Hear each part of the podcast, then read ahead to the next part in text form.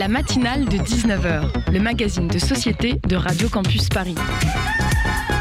On y parle de sujets sérieux, de sujets moins sérieux, de ce qui se passe en Ile-de-France et de débats pas forcément consensuels. Tous les jours du lundi au jeudi sur le 93.9. Chers auditeurice, hier soir j'ai fini le tome 2 de Vernon Subutex. Je sais, ça date ce livre. Et j'aurais dû le lire depuis très longtemps. Mais souvent, euh, c'est comme ça, j'ai l'esprit de contradiction un peu débile. Ce que tout le monde aime, je ne veux pas le faire. Donc par exemple, je n'ai toujours pas vu La La Land. Hugo s'en désole à chaque fois que je le vois à la radio.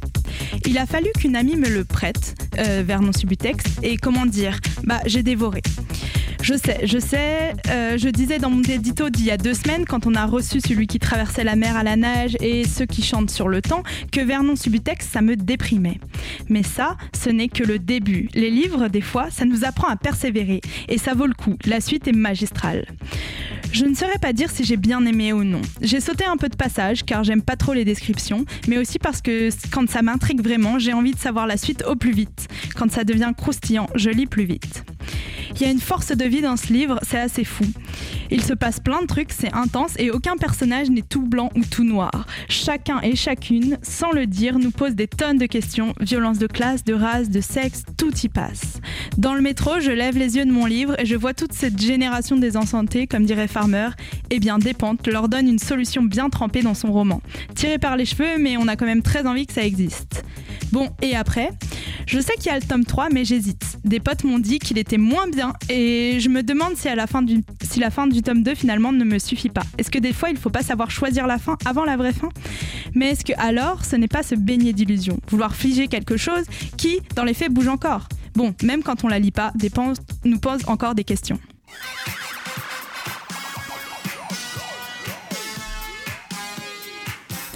Bonsoir, bonsoir auditoris, tu es sur Radio Campus Paris, c'est la matinale de 19h et je suis Elfie, votre lectrice présentatrice de ce soir, qui va te guider dans notre émission, pas du tout littéraire malgré mon édito.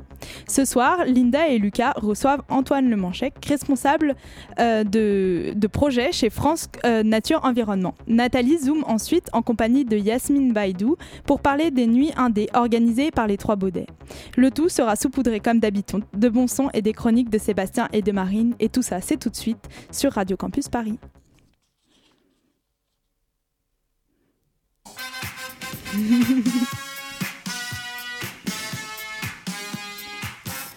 Et donc tout de suite, pour cette première partie d'émission, nous allons rediffuser l'interview d'Antoine Le Micalet que nous avons que ont reçu Lucas et Linda. Bonsoir. Bonsoir. Alors, alors que le premier feu de saison s'est déclaré prématurément à la mi-avril dans la région des Pyrénées-Orientales et a ravagé plus de 1000 hectares, une quarantaine d'autres départements français présentent un risque élevé de sécheresse et par conséquent euh, une menace euh, que les feux de forêt se multiplient cet été. Il y a également euh, des feux importants qui touchent l'est du Canada en ce moment et qui détruisent 40 000 hectares. Et la formule chiracienne datant de 2022, notre maison brûle et nous regardons ailleurs, ne cesse d'acquérir du sens. Mais la, forêt brûle, mais nous continuons aussi à déforester. Alors, comment préserver le poumon de la planète? Pour en parler, nous recevons Antoine Lemanchec, responsable de projet à France Nature Environnement Île-de-France. Bonsoir Antoine. Bonsoir. Bonsoir Antoine. Euh, alors tout d'abord, est-ce que vous pouvez nous rappeler euh, ce qu'est l'association France Nature Environnement Île-de-France? Alors France Nature Environnement Île-de-France, c'est la fédération des associations de protection de l'environnement d'Île-de-France. Euh, grosso modo, on fonctionne comme une pyramide inversée, c'est-à-dire qu'il y a plein d'associations locales qui défendent l'environnement, euh, il y en a environ 400. Ensuite, elles sont euh, adhérentes à des, associations départementales. Et ces associations départementales vont être adhérentes à une association régionale qui est France Nature Environnement Île-de-France. Et nous, ensuite, on est adhérents à France Nature Environnement National, euh, peut-être que vous en avez entendu parler, parce qu'il y a eu une grande émission sur France 2 en novembre dernier, justement sur les arbres. Euh, donc c'était comme une sorte de téléthon et qui a rapporté environ 2 millions d'euros euh, pour les arbres. Donc en ce moment, plein de projets, projets sont en train d'être faits partout en France. Est-ce que peut-être tu peux revenir un petit peu plus sur cet épisode à, à, France 2 et cette émission? Alors, euh, c'est une émission euh, qui fonctionnait vraiment comme un téléthon, c'est-à-dire que les gens euh, pouvaient donner de l'argent pour des projets alors évidemment, on ne s'attendait pas du tout à recevoir autant d'argent. Alors nous, on est vraiment deux structures distinctes. Hein. On n'a pas du tout participé à l'organisation de cet événement qui était bien organisé au niveau national. Mais euh, ensuite, il y a une 37 projets, je crois, euh, qui vont permettre soit de pérenniser les peuplements forestiers euh, un peu partout en France, soit de créer des nouveaux écosystèmes forestiers, que ce soit vraiment dans les forêts à proprement parler, ou alors des forêts qui sont plus liées aux, villes, par exemple. Je pense notamment aux haies, aux forêts périurbaines, aux bosquets urbains, etc., etc. Voilà. Et alors, donc vous étiez étonné de recevoir autant d'argent. La question euh, environnementale, elle prend vraiment le dessus ces derniers temps euh, dans les pensées. Est-ce que par rapport euh, aux questions environnementales qui touchent plus les forêts, vous trouvez qu'il y a encore un manque dans les, les, mentalités? Est-ce qu'on ne pense pas assez justement aux forêts, peut-être aux gestes qui peuvent impacter les forêts? J'ai envie de dire, c'est quelque chose qui est vrai pour toutes les questions qui ont trait à l'environnement clairement, euh, c'est deux poids deux mesures. On est énormément à avoir conscience du réchauffement climatique, à avoir conscience qu'il faut changer nos comportements.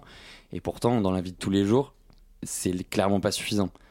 Euh, par contre, nous, ce qu'on voit en tant que fédération, donc euh, notre rôle en tant que fédération, c'est justement de pouvoir représenter les associations locales et de porter les combats et de les soutenir dans tous ces combats.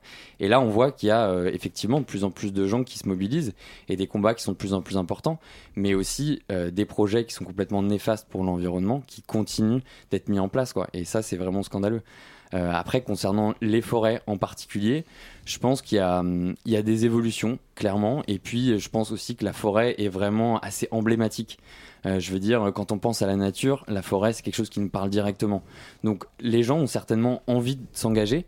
Euh, pour revenir vraiment à la problématique de l'île de France, parce que moi, je vais pas vous parler du national, je vais vraiment parler de, mon métier, de notre association on est, euh, je crois, un quart ou 20% euh, de la population de France en Ile-de-France. Donc clairement, il y a une pression qui est hyper intense sur les forêts.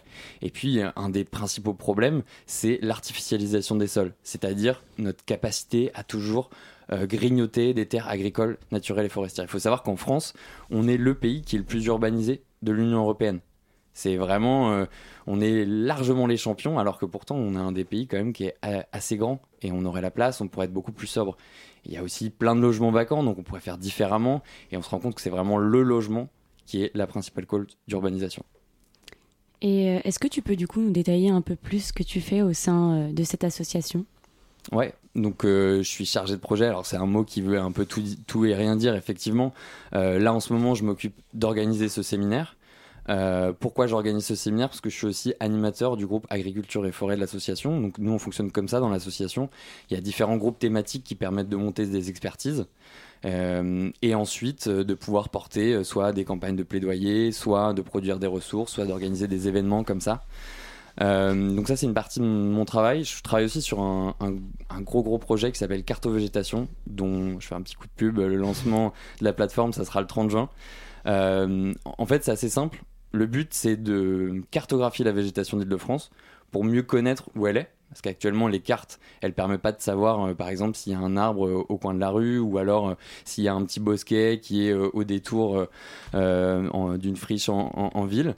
Et donc, mieux connaître ces, ces espaces-là pour mieux les protéger. Parce que grâce à ces cartes, en fait, on modélise le déplacement des espèces d'un réservoir de biodiversité à l'autre. Et grâce à ça, on peut ensuite aller voir les collectivités et leur dire bah, faites attention, faites peut-être pas cette route-là parce que vous allez couper une continuité et fragiliser les, écosystèmes. Et c'est à ce moment-là en fait que euh, les services écosystémiques rendus sont de moins en moins importants et, de moins en moins efficaces. C'est peut-être euh, une question euh, que tu vas trouver assez simple, mais Comment on fait pour cartographier euh, toute cette végétation? Vous vous déplacez, vous, vous donnez différents endroits et ensuite vous, vous faites le bilan à la fin de la journée Comment ça se passe? Alors c'est une très bonne question. C'est vrai que c'est euh, la meilleure technique, entre guillemets, ça serait de se déplacer. Mais l'île de France, c'est super grand et on n'a clairement pas la capacité de le faire, même si on a euh, près de 40 000 adhérents. Donc peut-être qu'un jour on y arriverait, mais ça nous prendrait des années et des années. Et comme vous l'avez dit, il y a urgence, la maison brûle, il faut agir. Donc, comment on fait? L'IGN produit des images euh, aériennes, donc avec des avions. Nous, on analyse ces images-là grâce à des logiciels. Donc on a une géomaticienne qui travaille là-dessus. Et en fait, grâce à ces analyses, on va classifier en fait ces images et ça va nous permettre de, de, produire des cartes qui vont avoir une résolution qui est à peu près entre 1 et 2 mètres carrés. Donc en gros, on peut pratiquement voir tous les arbres. Voilà. Et donc le 8 juin prochain, vous organisez un séminaire à l'Académie du climat qui est intitulé Pour la survie euh, des forêts franciliennes, anticiper et agir. Est-ce que vous pouvez nous détailler plus précisément les sujets qui vont être abordés au cours de cette journée ou l'objet de ce séminaire? Alors peut-être qu'avant, je vais revenir un petit peu sur le rôle de l'association, parce que c'est vrai que je ne l'ai pas complètement décrit et, j'ai fait la promotion de FNE National, mais bon, euh, euh, je, reviens un petit peu sur nous. Euh, notre but, c'est vraiment de fédérer, de représenter les associations et de pouvoir, on va dire, porter leur parole, mais aussi créer des moments, des endroits où ils vont pouvoir discuter avec d'autres acteurs. Euh, il y a certains endroits dans le territoire, peut-être qu'on y reviendra plus tard, où il y a vraiment des combats, des luttes. Il y a une friction entre nos associations, les institutionnels ou alors les entreprises. Donc nous, notre rôle, c'est vraiment d'avoir euh, ces moments-là où on va pouvoir revenir sur les idées reçues, on va pouvoir exposer des faits scientifiques. Donc ça, ça va plutôt être la première partie euh, du séminaire. Et puis ensuite pouvoir échanger sur ces sujets-là. Le but général du séminaire, c'est alors euh, le terme est peut-être un petit peu utopique, mais en tout cas d'aller vers une vision commune euh, des forêts franciliennes et de préserver euh, des forêts vivantes, on va dire, sur le long terme. Donc c'est vraiment ça l'objectif principal. Ça s'inscrit dans une démarche qui est assez large. Il y a l'événement qui est une rencontre.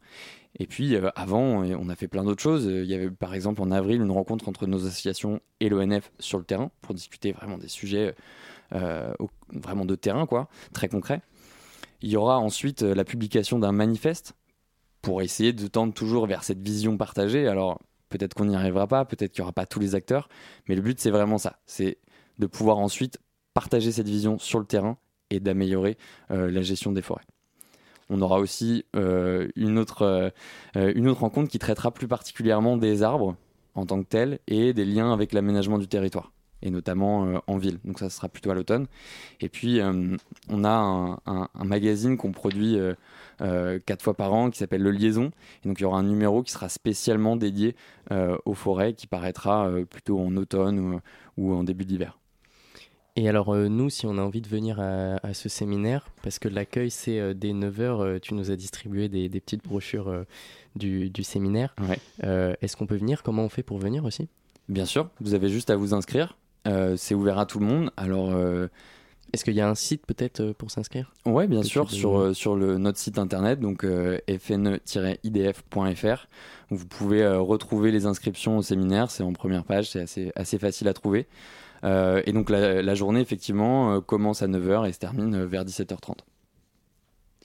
Et pour venir un peu sur les acteurs, quels sont les désaccords entre tous les acteurs avec qui vous faites la liaison un peu? Allez, on rentre directement dans le vif du sujet. Euh, non, je vais revenir juste sur un tout petit truc qu'on n'a pas dit où c'était. C'est à l'Académie du climat. Peut-être que tu l'as dit au début. Oui, à l'Académie. Peut-être. Ouais, d'accord. C'est juste pour ceux qui veulent venir. À partir de 9h euh, à l'Académie du climat et sur le site du FNE. Comme ça, tout est dit. FNE Île-de-France. Île-de-France. Euh, alors, les, les, conflits, peut-être qu'il euh, faut revenir avant euh, à expliquer ce qui peut mener à des conflits. on parle beaucoup de multifonctionnalité des forêts. alors, c'est plusieurs choses. C'est à, à, la fois les services écosystémiques. Alors, j'aime pas trop cette notion parce que c'est vraiment un terme très marchand ou commercial. Hein. mais la forêt, elle va à la fois avoir une fonction de support, donc tout simplement euh, bah, c'est sur le sol sur lequel on marche, c'est les arbres qui poussent et qui vont servir euh, euh, pour la, biodiversité, pour se développer. donc ça, c'est la première fonction. Il y a aussi une fonction de production. Donc la forêt, naturellement, va produire énormément de biomasse. Elle a aussi euh, euh, une fonction de régulation, donc euh, que ce soit pour les différents cycles biogéochimiques, elle va stocker du carbone, elle va permettre de filtrer l'eau en quelque sorte, elle va améliorer sa qualité, réduire les pollutions, elle va aussi permettre à la pluie de, de, se faire. il y a aussi évidemment toute une partie qui est ce qu'on appelle les services culturels. On s'est tous déjà promenés dans une forêt. on est tous peut-être allés courir ou faire du vélo ou quelque autre activité. Donc ça, c'est vraiment tous les services culturels. Et donc la multifonctionnalité, c'est tout ça. C'est l'ensemble de ces choses. Et comme je disais, en Ile-de-France, on est énormément. Donc il y a une pression qui est assez forte sur les, forêts d'Île-de-France. Donc, quels sont les conflits? Eh bien, tout simplement, euh, il va y avoir euh, les gens qui veulent pouvoir toujours se promener. Il y aura évidemment, euh, bon, je vais pas tirer sur eux, mais les chasseurs qui vont vouloir profiter, on va dire, de la forêt pour, pour leur plaisir. il y a les gens qui sont propriétaires forestiers, et il y en a énormément en Ile-de-France, et c'est vraiment pas un des problèmes, mais en tout cas un des enjeux principaux. Il y a 67% des propriétaires qui sont privés dans les forêts. Donc clairement, euh, c'est un peu plus difficile de, gérer les forêts. Euh, il y en a à peu près 170 000, donc ça veut dire qu'il y a énormément de petits bouts de forêt ici et là. Et donc, euh, on va avoir des conflits aussi avec ces propriétaires-là qui, pour la plupart, veulent produire du bois. pas tous, hein, mais certains. Il y a une fonction de production qui est importante aussi pour le stockage du carbone et euh, évidemment euh, les associations de protection de l'environnement qui veulent préserver tous les arbres pour euh, sauvegarder les forêts, mais aussi de manière générale l'environnement et, et, permettre aux écosystèmes forestiers d'être fonctionnels. Merci beaucoup Antoine, on va faire une petite pause musicale et on te retrouve juste après.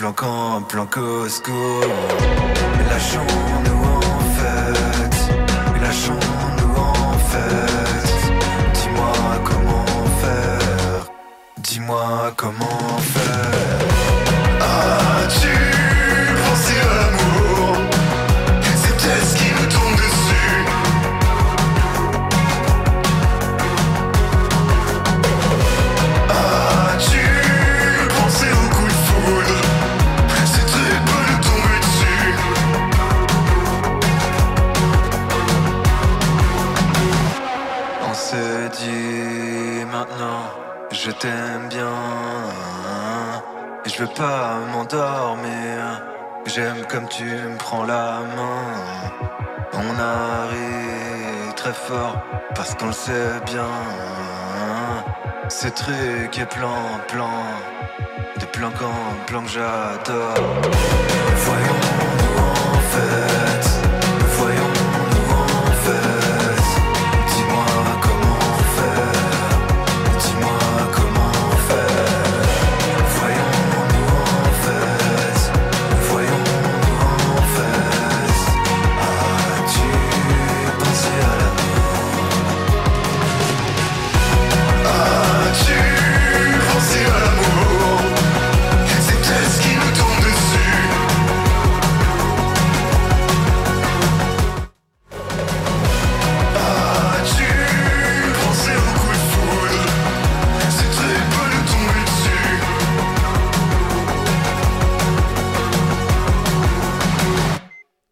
C'était Coup de foudre de Terrier, qu'on reçoit d'ailleurs le 21 juin pour la fête de la musique.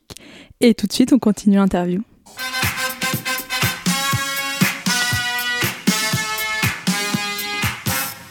Alors, Euh, J'avais une question parce que tu nous as parlé euh, d'un magazine Liaison qui sort euh, donc quatre fois par an. Il y a un numéro spécial par rapport au séminaire qui va se tenir le 8 juin. Est-ce que tu peux nous parler de ce numéro spécial et peut-être un petit peu plus du magazine en, en général? Ouais. Alors le magazine euh, qui s'appelle Liaison, c'est un, journal, euh, un, magazine qui sort au format papier. Euh, donc tout le monde peut s'abonner évidemment à ce magazine-là et je vous invite à le faire si ça vous intéresse. Le but, c'est d'avoir quelque chose qui va parler de, des combats qui sont menés par nos associations, des réussites, des choses qui posent problème. Mais aussi, il y a toujours un dossier qui est consacré à une thématique. Par exemple, le dernier, c'était sur le nucléaire. On a organisé un débat à l'Académie du climat aussi euh, sur le nucléaire euh, pour savoir s'il fallait construire de nouveaux réacteurs nucléaires. Je vous dis pas la réponse. Si vous voulez, vous pouvez vous procurer le, numéro du liaison. Euh, c'est un, magazine qui est aussi distribué aux élus de la région. Donc c'est aussi un moyen de sensibiliser et on va dire d'essayer de convaincre sur les enjeux environnementaux. Il est aussi distribué à l'Assemblée nationale. Et euh, par rapport au numéro qui sortira sur les forêts, euh, bah, le but, euh, ça sera de parler de nos associations locales, de ce qui se passe sur le terrain, et puis d'avoir un dossier qui sera consacré un, un petit peu plus aux forêts franciliennes, et puis évidemment au séminaire. On essaiera de tirer les conclusions de, de, de- de ce bel événement. Et justement, qu'est-ce que vous attendez de ce séminaire? Qu'est-ce qu'on attend de ce séminaire? L'objectif premier, euh, c'est clairement de faire changer euh, la gestion forestière.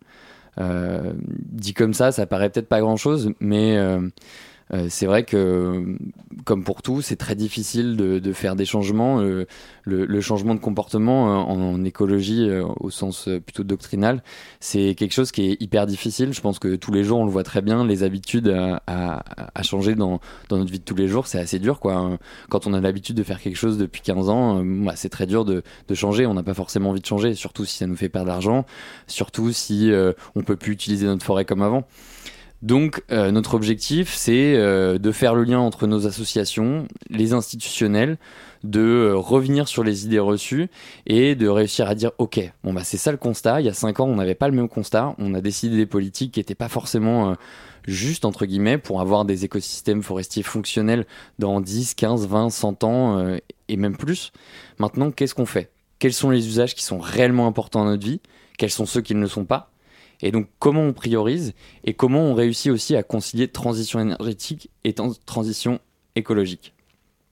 Et alors, plutôt à, à titre individuel aussi, euh, qu'est-ce qu'on peut faire chacun pour euh, limiter l'impact qu'on peut avoir euh, sur, sur les forêts, sur les arbres?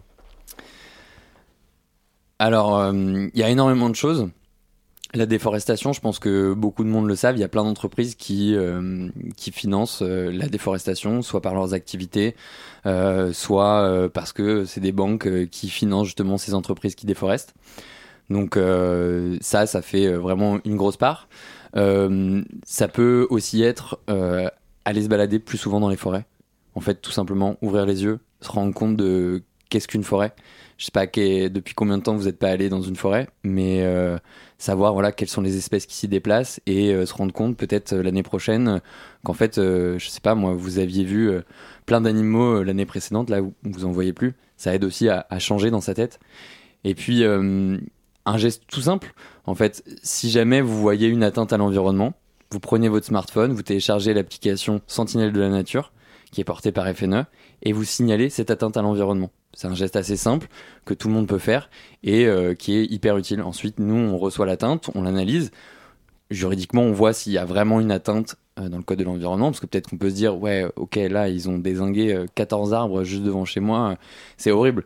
Mais en fait, ça se trouve, c'est légal, donc on, on peut rien y faire. Mais en tout cas, tout ce qui est légal, nous, on va essayer de traiter ces atteintes-là et ensuite de pouvoir avoir une action.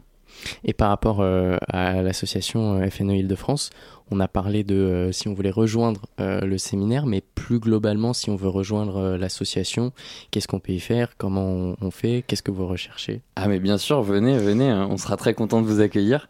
On organise des, réunions mensuelles, donc si vous voulez, vous pouvez juste venir à une réunion pour vous informer.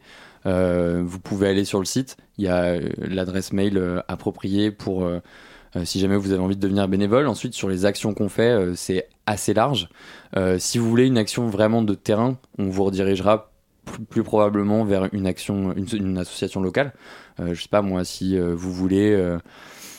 par exemple, aller ramasser des déchets ou alors aller protéger tel ou tel bois ou alors ça peut être avoir plutôt une action sur l'eau. Enfin, il y a tout un tas de choses qu'on peut faire. Si vous venez à l'assaut régional, ça va plutôt être euh, des missions d'ordre régional, forcément. Ça peut être euh, participer à l'organisation d'événements comme ça, ça peut être euh, parfois euh, quelques actions de plaidoyer. Euh, après, nous, on manque toujours aussi de bras pour euh, euh, des personnes qui peuvent être par exemple graphistes, euh, des personnes qui peuvent travailler, euh, je sais pas moi, en géomatique. Euh, moi, euh, par exemple, sur le projet cartovégétation, euh, s'il y a des gens qui savent euh, manipuler QGIS, euh, Orfeo Toolbox et tout ce genre de choses, alors là, je parle un charabia pour un bon nombre de gens, mais franchement, venez, Bah, L'appel est lancé. à, hein. à fond besoin de vous, quoi. Et au-delà, euh, au-delà du séminaire, euh, quels sont les objectifs euh, futurs, que ce soit pour l'association et pour la défense des forêts aussi? Alors, nous, on n'a pas vraiment d'objectif précis, on n'a pas une deadline. Nous, le but, c'est de faire avancer la protection de l'environnement de manière générale. Et euh, honnêtement, euh, c'est vraiment un long chemin. hein. Souvent, on avance un petit peu. Je pense par exemple au, triangle de Gonesse. Euh, je ne sais pas si vous connaissez cet, en- cet endroit qui est au nord de Paris qui est en fait un grand triangle avec des terres hyper fertiles, où il y avait le projet Europa City qui était prévu, donc c'était un énorme centre commercial avec une piste de ski, etc. Enfin vraiment le, gros truc bien dégueulasse. Il y a eu une énorme mobilisation, et donc du coup le projet a été arrêté. Euh, on, a, on a gagné en fait euh, sur les recours qui ont été faits. Donc le projet a été annulé, mais euh, malheureusement, la gare va finalement quand même se construire parce qu'en gros, ils avaient un projet de centre commercial et une gare qui, à côté pour pouvoir le relier. Finalement, la gare va quand même euh, être construite et euh, elle est justifiée par un, centre étudiant. Alors on se dit ouais, euh, super chouette, mais en fait, ce centre universitaire, il est hyper loin, donc ils ont mis un internat, mais c'est proche de l'aéroport, donc il y aura des, des, avions presque tout le temps. Et puis, honnêtement, très clairement, si on veut enrayer le déclin de la biodiversité, il faut arrêter l'artificialisation des sols et il faut préserver nos terres agricoles. Merci beaucoup Antoine Lemanchec d'être venu dans la matinale et on invite toutes nos auditoristes à se rendre à votre événement du 8 juin. En attendant, on va s'écouter une petite musique avant le Zoom.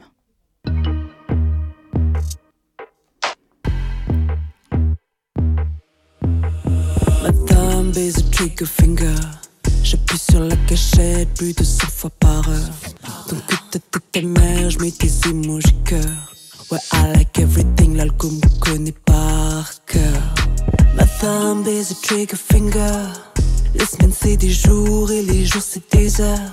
I'm streaming day and night, I scream in the desert. C'est quoi la real life? Je sais plus, ça me fait peur. Ils ont gagné réseaux sociaux pas. Je m'attraque et je matraxé bébé, je crois qu'on verra. I'm just a meme, I'm just a lolcat. Rends-moi les clés, je te rends les cartes, je veux pas devenir un lolcat. Ça mindfucké mon âme. Dis-moi combien de larmes. Dis-moi combien de toi. Pluriverse tire le signal d'alarme.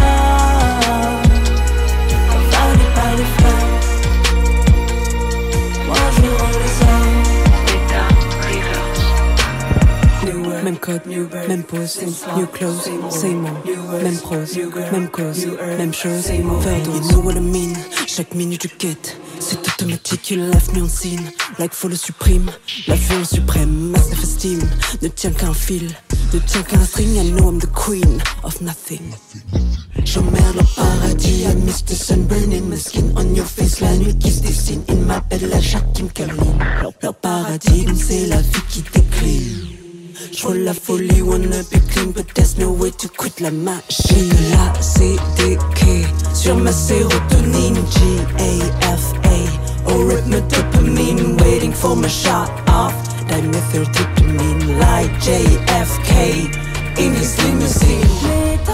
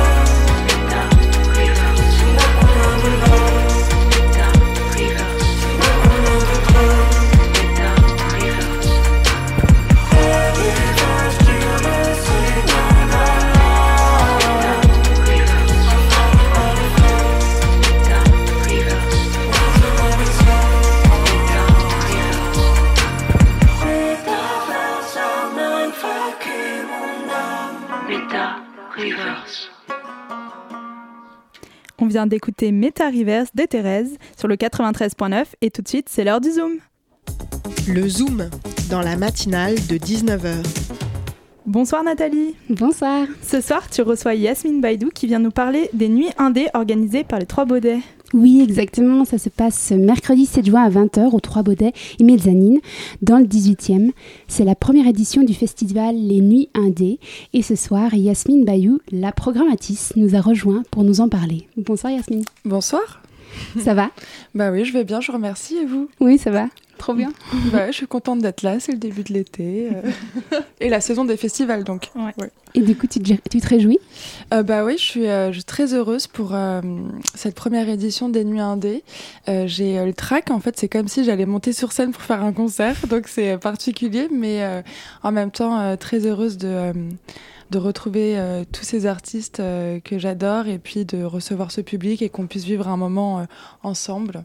Bah Justement, tu dis de retrouver. Donc, euh, je me permets de dire qu'en fait, c'est la première édition du festival en tant que tel. Par contre, les Nuits Indées, ben, ça, ça a une longue histoire. Ça remonte en tout cas au minimum au début de l'année. Tout à fait. Est-ce que tu peux du coup nous en dire un petit peu plus? Bah oui, bien sûr, c'est euh, vraiment. euh, euh, en fait, ça, ça vient vraiment d'une carte blanche qu'on m'a laissée à la, à la mezzanine, qui est euh, du coup le bar qui se trouve en haut des Trois Baudets. Voilà, euh, et on m'a laissé une carte blanche et tout de suite, euh, j'ai pensé à, à créer des showcases avec des artistes justement issus de la scène indé parisienne. Donc, moi-même étant musicienne, j'ai dans un premier temps invité tous mes meilleurs amis à jouer. et puis, en fait, ça a plu. ouais, ça a plu. Et puis, voilà, la team du FGO Barbara et Trois Baudets m'ont euh, permis de faire une première édition du festival. Et donc, euh, voilà, c'est rentrer un peu dans la cour des grands. Et comment ça se fait qu'on t'a laissé carte blanche pour faire ça? Euh, bah, pour être honnête, je pense que j'ai déjà joué aux euh, Trois Baudets. J'avais déjà fait un, un- Mhm. j'avais fait un coplateau avec euh, mon amie musicienne Mélissande. Et donc, euh, à la suite de ce concert, on a fait un after show à la mezzanine. Et c'est vrai qu'on avait ramené beaucoup de monde euh, et beaucoup de musiciens et musiciennes. Et, euh, voilà, Gaëlle, qui était euh, qui était la gérante en fait de la mezzanine, je pense a beaucoup aimé la vibe et donc du coup et on se connaissait donc elle m'a dit écoute j'ai des créneaux à, la mezzanine voilà t'es créative j'aime ta vibe tu connais aussi du monde à Paris dans, la musique aussi on a besoin de faire naître un peu cet endroit de le rendre vivant donc go et à partir de là en mode enfin j'étais euh, bon bah j'ai jamais fait ça mais en même temps euh, j'ai appris sur le tas et puis comme j'ai commencé avec euh, mes, mes- des super amis à moi, on s'est entraidés et, euh, et voilà, c'est vraiment. ça a commencé comme ça. Non, C'est trop bien. Ben, du coup, j'ai vraiment envie de savoir en fait qu'est-ce que ça te fait d'être progrès? Parce que pour le coup, c'est pas la même chose que d'être musicienne ou d'être sur la scène. Comment tu vis ton engagement personnel et comment tu fais la différence entre les deux? En, fait, je trouve que c'est, pour moi, c'est totalement lié. Euh, j'ai euh, une. euh, Enfin, je suis hyper monomaniaque avec la musique. Quand j'aime un artiste, je l'écoute euh, euh, H24. euh, c'est voilà, c'est la musique coule dans mon sang. Enfin, quand j'écoute ces artistes-là, j'ai besoin de totalement m'imprégner. Et, en fait, comme vraiment beaucoup de mes amis sont musiciens et que j'ai cet amour aussi pour ces gens-là qui font de la musique, enfin, pour moi, c'est vraiment des choses aussi qui, qui, se mêlent et, et du coup, je ça, ça, ça se passe très bien. Enfin, excuse-moi, j'ai un peu perdu le fil sur, dans, dans la question. Non, mais c'était exactement ça. Mais disons que c'est vrai que c'est programmé et quelque chose de totalement indépendant avec euh, Mm. mon, enfin, mon- ma musique, mon projet personnel. Mais en même temps, euh, j'ai besoin d'un- Ça crée un équilibre en fait. Mm. Disons que euh, finalement, comme je, je fais pas des concerts tous les jours, à côté, avoir un travail de programmatrice me, me- programmatrice pardon, me permet de continuer à faire de la musique d'une certaine manière. De... Non, clairement. Puis j'imagine aussi que ça te permet de prendre du recul sur ta pratique à toi. Absolument. Disons que euh, c'est vrai que euh, je, suis un, je suis un projet émergent, donc je vis pas à 100% de ma musique, je fais pas tout le temps des concerts. Donc euh, c'est c'est vrai que ça me permet de, de, bien jongler dans ma vie, vraiment de créer un équilibre et de euh, et de pas être focus sur ma musique quand celle-ci en fait n'avance pas ou est un peu en stand-by. Mm. Vous voyez ce que je veux dire? Ah, tout à fait. Voilà, donc en fait finalement ça me nourrit Mm. Et, euh, et faire, être musicienne et programmer, en fait, euh, me nourrit euh, et l'un nourrit l'autre. Voilà. Mm, trop cool. Et puis ben moi j'aimerais quand même revenir sur le fait que ben tu es programmatrice et tu es femme. C'est pas courant de programmer en étant femme. Comment est-ce que tu le vis euh, Qu'est-ce que tu en penses? Euh, bah, comme je suis totalement autodidacte et pour, pour le coup ce projet euh, c'est moi qui euh, l'ai créé en fait de, de toute seule. J'ai pas, enfin je le vis très bien parce que c'est pour le coup c'est mes idées, c'est ma c'est ma créativité, comment j'amène les choses. Bien sûr avec l'aide des, euh, des trois baudets, de la team des trois baudets. Mais euh, j'ai, je le vis très bien parce que je pense qu'en tant, en tant que femme, j'ai pas encore été confrontée aussi au public, à, à d'autres personnes qui étaient euh, programmateurs ou programmatrices. Donc pour le moment, je suis un peu sur mon petit nuage, j'avoue. Et est-ce que ce petit nuage il pourrait être lié au fait du domaine indé? D'ailleurs, je, je me permets du coup pour nos auditoristes de te demander ce que ça veut dire un peu parce que c'est quand même mystérieux. ok, bah ouais, pour, alors pour moi, la musique indé et non pas la musique indie, la musique indé, pour moi, ce sont des projets euh, où euh, il n'y a pas de structure euh, euh, pro, c'est-à-dire label, voilà. Après, c'est vrai qu'il y a quand même des projets indés où il y a un tourneur et il y a un label. Mais disons que moi, dans ma façon de penser euh, la musique indé, ça va être vraiment dans ça. euh, et principalement des projets émergents, très, euh, très émergents. Et est-ce que tu penses que ça change quelque chose à la signature des artistes? Par exemple, est-ce que ça pourrait s'inscrire, comme vous le dites vous-même, hors des sentiers battus Oui. euh, et du coup peut-être dans une certaine contre-culture? Peut-être parce que c'est, je trouve, enfin, je trouve. Disons qu'en France, c'est très difficile de faire une musique qui est extrêmement variée euh, en termes de style de musique. Et donc, c'est vrai qu'à partir de d'un certain euh, de certains goûts musicaux en fait on peut vraiment euh, on peut vraiment euh, nommer une musique indé enfin je Tu pourrais nous donner un exemple? Un exemple bah disons que pff, un exemple Il faut venir au, au festival Ouais, je pense qu'il faut venir au festival. Mais l'exemple, c'était comment on fait une différence entre une musique indé et une Mhm. musique pas indé. Bah, euh, je- on va dire, tant que la musique n'est pas beaucoup populaire, en fait, euh, très populaire par euh, le, le rythme, euh, les riffs, euh, Mhm. le groove, déjà, je trouve qu'il y a, on peut différencier deux styles musicaux. Euh, voilà, et puis disons que la pop, la pop folk, c'est pas que, on va dire, Benabar ou bien euh, Zaz. Donc voilà, donc c'est vraiment tous ces, tous ces trucs-là. Mais je suis d'accord avec toi, c'est une très longue discussion et on a chacun un peu nos idées. Nos idées dans la tête. Bah, du coup, c'est quoi ton idée à toi Et euh, parce que tu viens de dire pourquoi, euh, enfin, tu viens de dire que c'était dur en France de faire varier les styles. Est-ce que trouve. ouais. tu as du coup, euh, mes idées par rapport. ouais, exactement. Moi, je trouve que c'est dur de faire en effet varier les styles. Par- pardon, j'ai pas saisi. Non, pas de souci, c'était peut-être pas clair. Comme tu dis qu'en fait, finalement, la définition d'indé, euh, ça dépend aussi euh, des artistes. C'est euh, un, un mot qui, qui porte à débat. Et que tu as dit aussi précédemment qu'en France, c'était difficile de faire varier les styles. Donc, j'imagine que donc, tu as ton opinion par rapport à- aux raisons pour lesquelles ce serait dur de faire varier les styles en France. Bah, je, je- bah, déjà, par exemple, la musique qui passe en radio, je trouve qu'elle est hyper poli. polie. Enfin, Mhm. voilà, elle a, elle a quand même. disons que euh, a- y a- voilà, il y a, il y a toujours les productions FM avec un, groove, un tempo, euh, des trucs comme ça. Et, euh, et en fait. Enfin, je sais pas. En tout cas, je connais. Je, sans, pour avoir vu beaucoup de projets naître euh, et émerger, la, la, l'étape où en fait euh, la- le projet en fait passe en label et passe en radio, il y a quand même un, un fossé pour moi. Mhm. Donc euh, voilà. Après, je pense que c'est aussi pour plaire à un plus grand nombre de, de Français, euh, de population. Mais disons que la musique ovni qui passe en label et qui passe à la radio, en fait, pour moi, est inexistante. Voilà. Mm. Et disons que voilà, j'ai, je suis arrivée aussi à, à ma réflexion. La musique indé, pour moi, c'est la, les ovnis, en fait. Les Mm. ovnis, mais il peut y en avoir dix mille et de différentes sortes. Et du, coup, pour moi, justement, euh, une musique, euh, on va dire ovni, qui peut paraître. euh, qui est différente, on va dire, de tout ce qu'on a pu entendre et de tout ce qu'on écoute, en fait, bah, il y en a très peu, en fait, qui sont, qui sont partagés en grand nombre. voilà.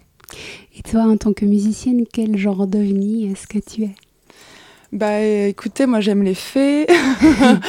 non, mais moi du coup dans mon dans mon style musical, c'est très euh, dream folk, on va dire. Mhm. Voilà, c'est euh, il y a beaucoup de réfé- de références euh, plutôt anglo-saxonnes. Moi j'adore YS Blood, j'adore Aldous Harding. Voilà, après des artistes un peu plus euh, 70s comme Linda Perrax, des, des choses des choses comme ça. Alice Fibilou aussi, j'aime beaucoup. Mais, euh, mais par exemple, vous voyez, les, toutes les artistes, euh, que, en plus c'est toutes des meufs, toutes euh, ces musiciennes que j'ai euh, que j'ai nommées, en fait, clairement, on n'a pas ces choses-là en France qui sont autant connues que, que elles dans le, dans le monde, vous voyez. Fait. Bah, vous voyez, c'est, c'est, pour moi, c'est assez flagrant. euh, et tout de suite, moi, ma musique, de toute façon, euh, quand je fais écouter mes démos, c'est de la musique indé, vous voyez. Ouais. Alors que finalement, au début, j'étais juste là, bah non, bon, je fais de la guitare, je chante, indé, oui, si tu veux, parce qu'en fait, ça rentre pas dans des codes. Ouais. Et, euh, et, donc- et c'est pour ça, justement, que j'ai nourri ce. ce ce- cette idée de musique indé parce que aussi tous mes tous mes amis en fait ont fait de l'indé et à partir de ce moment-là c'est la première chose que j'ai voulu rendre visible quand j'ai eu cette carte blanche euh, à la mezzanine. C'est trop cool, en tout cas, on se réjouit de, de voir euh, et d'écouter ton EP qui sort pour cet automne. Bah j'espère en tout cas des premiers singles cet automne ça c'est sûr parce que euh, je rentre en mix là justement cette semaine en studio pour euh, du euh, le mix donc c'est fini quoi. Enfin on est dans le process de fin je suis très contente. Ouais, trop bien. Et puis, bah, je reviens un petit peu sur notre événement, donc du mercredi, enfin ton événement, pardon, du 7 septembre à 20h. Euh, c'est une soirée unique où il y a une sélection d'artistes et d'artistes talentueux, talentueuses. Euh, je ne peux pas m'empêcher de m'arrêter sur le fait qu'il y a trois L et un il. Est-ce que tu Mm. peux du coup nous en parler un petit peu plus? Euh, oui, bien sûr. Euh, à vrai dire, ça a été totalement euh, instinctif. J'ai pas du tout, euh, ça n'a pas du tout été une caractéristique euh, lorsque j'ai fait ma, sélection. Enfin, voilà, quand j'ai pensé à ces artistes. Mais euh, finalement, euh, finalement, ça a du sens parce que justement, peut-être que ça représente aussi la, musique que. euh, Oui, c'est juin, c'est pas septembre, désolé. Ah oui, non, c'est en juin. J'ai même pas fait attention. Non, septembre, ne venez pas le 7 septembre, il y Ouais, aura non. pas. Aïe, aïe, aïe. Je crois que la confusion, c'est parce que c'est en septembre que tu te produis, toi, au Baudet. au Non, non, pardon, c'était. euh, en fait, non, je me suis produite aux Trois Baudets en septembre de l'année dernière. Donc, ok. ouais, il y a vraiment pas. il y a eu confusion, mélange. Non, Alors, non, je c'est bien prie. le 7 juin, donc dans quelques jours. ouais, dans deux jours. ouais. Et euh, qu'est-ce que je disais? Je me souviens plus. On parlait de, de femmes dans la musique. Oui, femmes dans la musique. Bon, ça, c'est c'est un sujet essentiel. euh, voilà, je, je en plus j'écoute plus plus d'artistes féminines euh, que masculines. La plus, enfin, mon entourage, on n'est que des des femmes musiciennes, donc euh, en effet, c'était quelque chose de super important. Voilà. Ah, mais, après, c'est vrai que quand j'ai fait, euh, quand j'ai pensé à ces artistes-là, j'ai pas, euh, je me suis pas dit oui, il te faut euh, autant de meufs que, de mecs. C'était vraiment tout ce que j'aimais sur le moment. Mm. Et puis il y a pourtant, même malgré toute la diversité, enfin en raison de toute la diversité, il y a aussi une forme d'ADN qui sort. Est-ce que tu, tu es d'accord avec ça? Moi j'ai trouvé qu'il y avait quelque chose d'un peu intuitif justement parmi tous les artistes qui seront là. Bah oui, je te remercie. Enfin, c'est un compliment pour moi, mais euh, bah, je suis euh, super contente. Enfin, non, mais ça me fait plaisir, vraiment. euh, je suis autodidacte, c'est un peu voilà, une première édition, une, mise à nu aussi, parce que c'est. C'est du travail. Enfin, bref. Donc, du coup, je suis contente que tu me dises qu'il y a une ADN qui, qui sort de tout ça. Et c'est vrai que je trouve aussi que c'est pas mal. Et du coup, ben, il y aura quatre artistes ce soir-là. Est-ce que tu peux aussi nous en parler un petit peu plus euh, d'eux? Euh, bien sûr. Euh, alors j'ai commencé par Eddie Ben Salem, qui est un musicien que euh, je connais depuis quelques années parce qu'il a beaucoup euh, joué, écrit et composé sur le projet, enfin le projet de Sarah Maison. Mhm. Donc et Sarah est une de mes meilleures amies, donc c'est comme ça que j'ai que j'ai euh, connu Eddie. Et puis en fait c'est un excellent musicien qui a joué pour beaucoup de projets et en fait il a un projet euh, secret perso mais il a jamais joué. Et donc, euh, assez vite, je lui ai dit oui, je, fais un festival, tu veux pas faire ton premier concert parce que c'est un peu aussi l'idée aussi de, de, la soirée, de aussi faire découvrir des projets émergents. Donc il a joué le jeu. Merci Eddie si tu m'écoutes.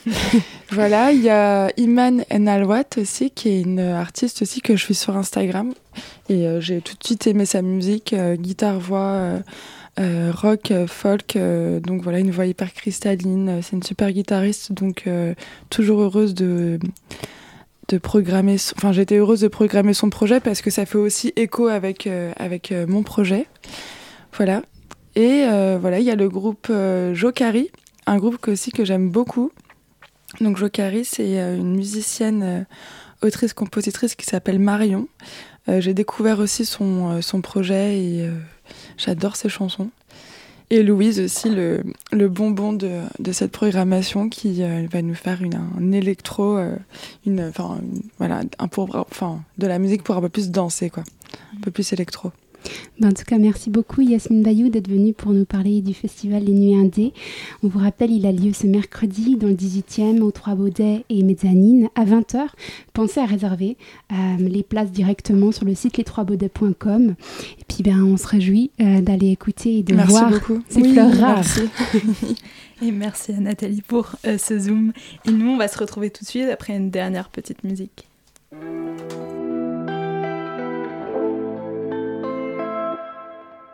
Je me demande quand ma vie reprendra son goût. Qui ou quoi réparera l'ensemble de mes bijoux? J'aimais tant le temps d'avant. Jamais je ne faisais semblant. Je ne sens plus les fleurs.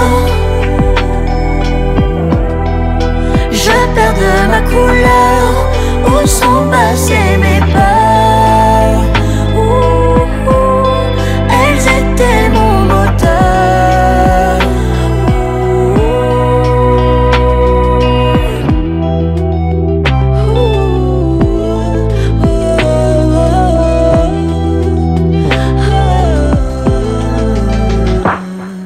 Je me sens si seul dans ce monde,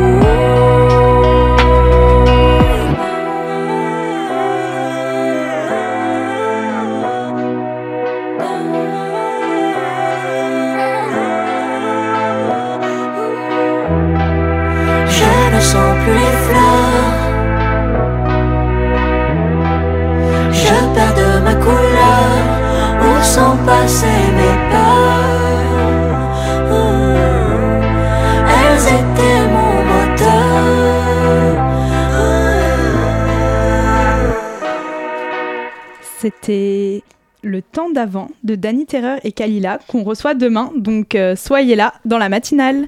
Et maintenant, c'est l'heure des chroniques.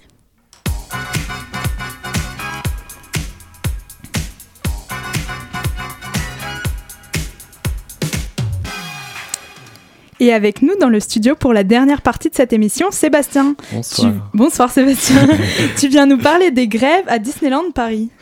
Oui, à avoir des étoiles dans les yeux lors de la rencontre avec Dingo ou Blanche-Neige, s'émerveiller devant tous ces décors à couper, à couper le souffle, entourant le château de la Belle au Bois dormant, et bien sûr éclater de rire dans toutes ces attractions époustouflantes imprégnées d'une magie qui s'empare de vous dans des ambiances tant féeriques qu'aventuresques, ça veut rien dire. Bref, Disneyland, une aventure extraordinaire dont on se souviendra toute notre vie. Bon, ça c'était quand on avait 5 ans et demi, maintenant je vous la refais quand on est un peu plus grand. À piétiner sur place dans le brouhaha permanent de la foule, se cailler les brioches dans des files d'attente qui durent plus longtemps que les 32 films du MCU réunis, et bien sûr avoir en tête à longueur de journée. Bref, Disneyland, une aventure dont on n'avait en fait aucun souvenir de quand on y était allé à 5 ans et demi, ce qui est bien dommage car au moins à cet âge-là, on n'avait pas à faire le deuil de l'équivalent d'un salaire complet claqué dans le séjour. Et oui, parce qu'en tant qu'adulte, ça devient difficile de vivre un rêve éveillé quand Disneyland se transforme en Businessland. Après tout, il en faut peu pour être heureux, il faut se satisfaire du nécessaire, hôtel de luxe, qualité de service ultra premium, merchandising à gogo, sans parler des restos et billets hors de prix. Aïe aïe aïe, pas simple simple hein, cette histoire quand on traverse au hasard euh, une giga crise de l'inflation de sa mère. Non mais pardon, je voulais pas casser l'ambiance. hein. Pour me rattraper, laissez-moi vous parler de la nouvelle parade qui défile en ce moment. Elle est énorme. Il y a plus d'un millier de personnages. Par contre, c'est chelou parce qu'ils ressemblent vachement à des humains de la vraie vie. Puis ils ont pas l'air de se sentir super libérés, délivrés. Et puis surtout, ils ont des drapeaux rouges sur lesquels il y a marqué trois lettres. Maman, ça veut dire quoi CGT Euh, ça veut dire euh, c'est grave top ma chérie. Allez viens, on va aller manger dans un fast-food pas du tout fast, dégueulasse et qui qui coûte la peau du que ça te dit? Ouais. Et oui, ce samedi, c'était la troisième journée de grève, un mouvement social anti-inflation d'une très grande ampleur à l'initiative de l'intersyndicale de Disneyland Paris, qui revendique 200 euros net par mois pour tous les salariés, l'abandon des horaires adaptés, le travail du dimanche payé double et le doublement du, montant de l'indemnité kilométrique. Eh ben alors, ils sont où nos cast members qui chantent joyeusement? Eh oh, eh oh, on rentre du boulot avec cette voix-là précisément. Tout content parce que c'est bien euh, connu que c'est le summum du fun de passer la journée à vérifier que les gens ont bien leur ceinture attachée. Je vous rappelle que la moula, euh, la magie ne peut exister sans vous. Il faut montrer que c'est un merveilleux, conte de fées ici, même si vous êtes payé au lance-pierre dans des conditions abusées. Disneyland, c'est censé faire rêver, pas faire gréver. Sauf qu'on le rappellera jamais assez, manifester sur le lieu de travail est un droit fondamental, quand bien même celui-ci serait un monde aux mille et une splendeurs. Pourtant, la direction de Disneyland Paris fait la sourde oreille de Mickey. En même temps, il faut les comprendre, c'est un peu la dèche là-bas, les pauvres. Ils ont accumulé en 2022 un bénéfice de 47 malheureux petits millions d'euros. C'est juste leur plus haut niveau de bénéfice en 10 ans. Comment il peut, il peut faire Picsou avec un coffre-fort aussi vide? Alors moi, pour aider, je propose une toute nouvelle attraction inédite. Ça s'appellerait Rolex Coaster. C'est comme roller coaster, mais pour les VIP, quoi. En gros, tu mets les, 20 les 34 principaux dirigeants de Disneyland Paris dans des wagons qui vont à toute allure, et à chaque fin de tour, tu leur demandes d'accepter à l'unanimité une revendication. S'ils acceptent, ils repartent pour un tour normal, mais s'ils refusent, ils repartent pour un tour en vitesse x2, et ils restent coincés là-dedans jusqu'à ce qu'ils aient accepté toutes les revendications. Une attraction pleine de sensas qui ravira petits et grands, mais surtout les grands en haut de la hiérarchie. Sinon, la dernière fois que je suis allé à Disney cet hiver, il s'est avéré que pendant les attractions à sensations fortes, je contenais mon cri. C'est-à-dire qu'au lieu de crier franchement, je sortais un A chiant et monocorde, genre A. En mode, j'ai confondu le siège de l'Hyperspace Mountain avec celui du cabinet du docteur quand il t'examine la gorge. Franchement, si c'est pour faire ça, j'aurais préféré le docteur. C'est moins rush, on patiente moins, on patiente moins longtemps et on se fait moins secouer dans tous les sens. Mais si ça se trouve, c'est Madame Mime, la méchante sorcière dans Merlin l'Enchanteur. Oui, j'ai des vieilles rêves, qui m'a jeté une malédiction. Maintenant, dès que je suis à Disneyland, tous mes A se transforment en A prolongé. Et c'est là que je me dis, il faut que je m'incruste parmi les grévistes. Vous imaginez Je serais obligé de scander. On est là, on est là, même si Disney ne veut pas. Nous on est là. Là, je peux vous dire que les patrons, ils seraient obligés de nous supplier. Arrêtez, je vous en supplie. Vous faites fuir tous nos clients. Promis, on vous triple vos salaires, on vous revalorise tout ce que vous voulez, mais par pitié, arrêtez ça. Voilà. À la matinale de 19h, on évoque les problèmes, mais on trouve aussi des solutions pour que la magie opère. Merci beaucoup Sébastien pour cette petite euh, poésie grinçante. Et nous voilà déjà arrivés à la fin de cette émission. Merci encore à nos invités, Antoine Lemonchec et Yasmine Baïdou. Il me reste tout juste le temps de remercier les travailleuses acharnées de nos ondes de ce soir, Linda, Lucas et Nathalie aux interviews, Sébastien à la chronique. Merci également à Marie à la réalisation et à la coordination. La matinale de ce soir, mais vous pouvez euh, de ce soir c'est fini, mais vous pouvez déjà nous réécouter en podcast sur radiocampusparis.org et si vous voulez nous aider à les réaliser, vous pouvez aussi nous rejoindre en envoyant un mail à marie à la matinale@radiocampusparis.org. À demain.